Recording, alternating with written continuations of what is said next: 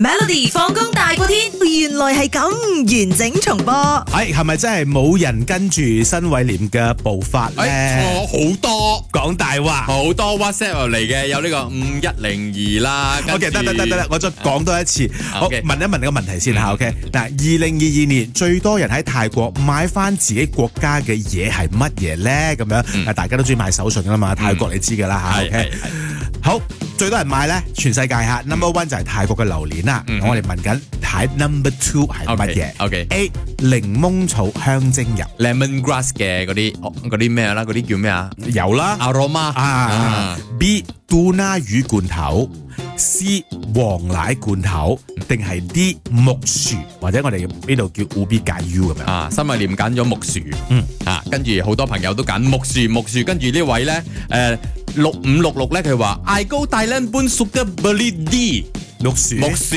O K，跟住好多木薯木薯，跟住啱啱一位誒一第一個嗰個，跟住有人揀 lemon grass 嘅咩咯？嗯，因為啊呢位朋友佢講揀 D，因為係零食，可可能輕便啊個包裝容易，哦送俾人比較容易係啦係啦係啦，。 OK 嗱，好啦，呢個時間要等 Nick 先思維啦，同你揭曉答案啦。O 我咪 K，落鼓聲啊！你有冇你嚟嚟？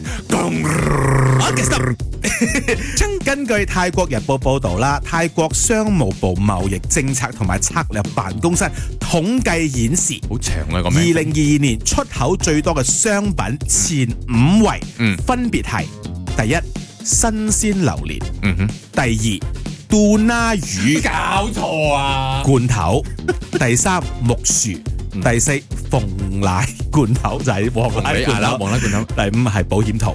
嗱，泰國咧，佢佢就冇特別講點解嘅。咁呢個咧就係佢哋出口最多統計出嚟嘅係啦咁樣。咁誒，佢特別有講榴蓮啦，咁樣泰國係全球最大嘅榴蓮出口商抽國啦，嗯佔出口量嘅九十三點三巴仙啊。但咁硬有冇味？其次咧係越南之後先到馬來西亞。我馬來西亞竟然第三我啊都！冇諗到越南嘅榴蓮。我香港朋友係專登係訂呢度嘅誒馬來西亞飛過去㗎，其實俾好貴㗎佢早哋。前咧，我唔係去咗昆明一趟嘅咩嚇嚇？嚇我睇到大部分咧都係賣呢個泰國金枕頭嘅。哦佢哋冇賣馬來西亞榴蓮，我問要馬來西亞嘅榴蓮嗎？沒有，我們只賣泰國的而已。你接受埋呀？你就馬來西亞金卜榴蓮都好佢叫招啊！哎佢叫我試啊！佢講我啊你試了，你不要，你開了不要，我可以不要算你錢你要的。不要我牙齒？我咬我咬假咗，的我咬咗個，哦，這不是我吃過崩的了榴啊！你蓮看。我牙齒崩了啊。那哎不是我吃過榴蓮，不要你的好嗎？佢望住 我，你就不要可以不買的嘛， 我就走咗。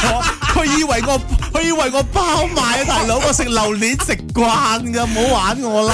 仲要喺遊客 區度食泰國榴蓮，你真係好笑啊！翁志偉。每逢星期一至五傍晚四點到八點，有 William 新偉廉同埋 Nicholas 雍舒偉陪你 Melody 放工大過天，陪你開心快樂閃閃閃。